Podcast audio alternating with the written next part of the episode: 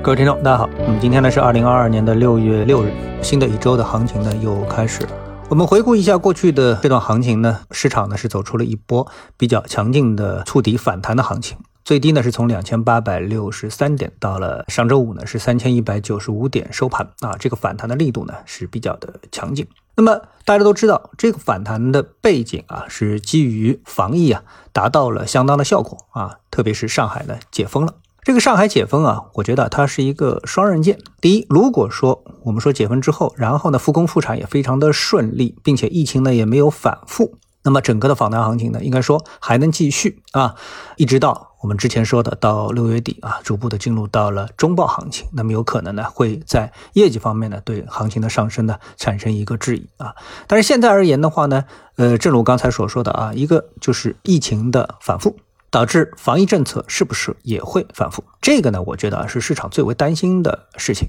那么，而且这个事情呢，你预先担心也没用啊，因为这个东西啊说来就来了啊，来了之后呢，大家可能就有一些又有一次这个猝不及防的这么的一个感觉啊。所以我感觉呢，进入到了本周的行情之后啊，投资者可能会再次去关注这样的一方面的信息，因为这方面的信息呢又不断的从上海呢开始传出了。所以呢，判断未来的行情啊，主要我们说它的关注的焦点啊，还是在疫情这样的一个角度。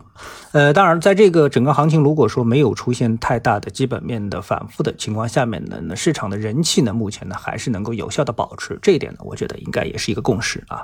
好，那接下来呢，我们谈一谈啊，目前呢大家关注的一个热点，这个热点呢就是中国的神舟十四号载人飞船啊。成功的完成了和天河核心舱的一个对接。总之呢，这是非常振奋中国人人心的这么的一个事情啊。那么我们看了一下啊，这个这个事情啊，它到底是细化到一个什么程度啊？为什么呢？因为我觉得这里面啊，对于不同的人来说啊，他有研究这个问题的一个不同的逻辑啊。对于普通人而言的话呢，看到一个中国的航天飞机成功的啊完成了它的一个发射任务，那么当然是感到心收鼓舞、激动。啊，但是对投资者而言的话呢，那么他的激动呢，应该就分两部分了。一部分呢，就是和普通啊人一样的这样的一种激动；另外一种呢，就是说这个事情跟你的投资有没有关系。所以呢，我详细的看了一下啊，这个事情啊，能不能拉动我们的投资？那么来看，第一，他干了一件什么事情？那神舟十四号载人飞行任务呢，是空间站建造阶段第二次的飞行任务啊，也就是说呢，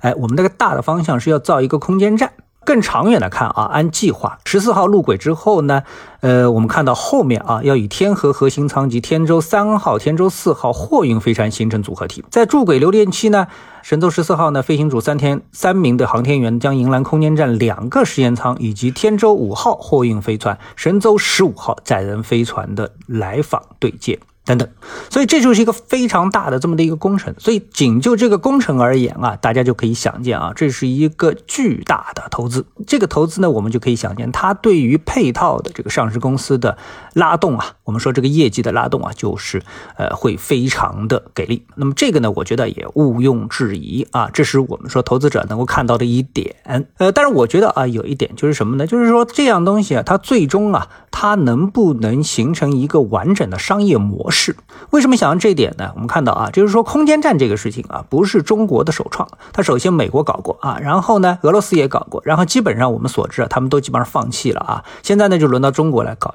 那么空间站呢，它基本上从这个大的方向来说啊，它是一个只有投入没有产出的产业吧，或者说是一个事业吧，主要是投入。因为我们看啊，如果说你自己开一个公司，你就要向你的投资人啊，去完整的表述一下一个。完整的商业闭环啊，就是我投入了这个东西之后，我能挣多少钱，这是一个非常重要的一个商业逻辑，对吧？那么也就是说，我们搞了这么一个空间站之后，我们如果说是通过投入空间站，然后带动后面的上市公司，这其实是一个单向的，它并不是一个闭环。因为空间站到底能不能产生真正的效益呢？那有人提到了说，哎，你看我们这么牛逼，空间站能够搞出来，那全世界各国都会委托我们来发卫星，我觉得这个也是一种说法，对吧？然后呢，我们看到还有比如说呃，像那个北斗。北斗的话呢，它是一个完整的计划，对不对？我们把北斗卫星发射上去，然后呢，这个北斗导航系统啊，它会卖给各种终端用户啊，去替代美国的 GPS 系统。那么这个一个大的行业被替代呢，它当然是一个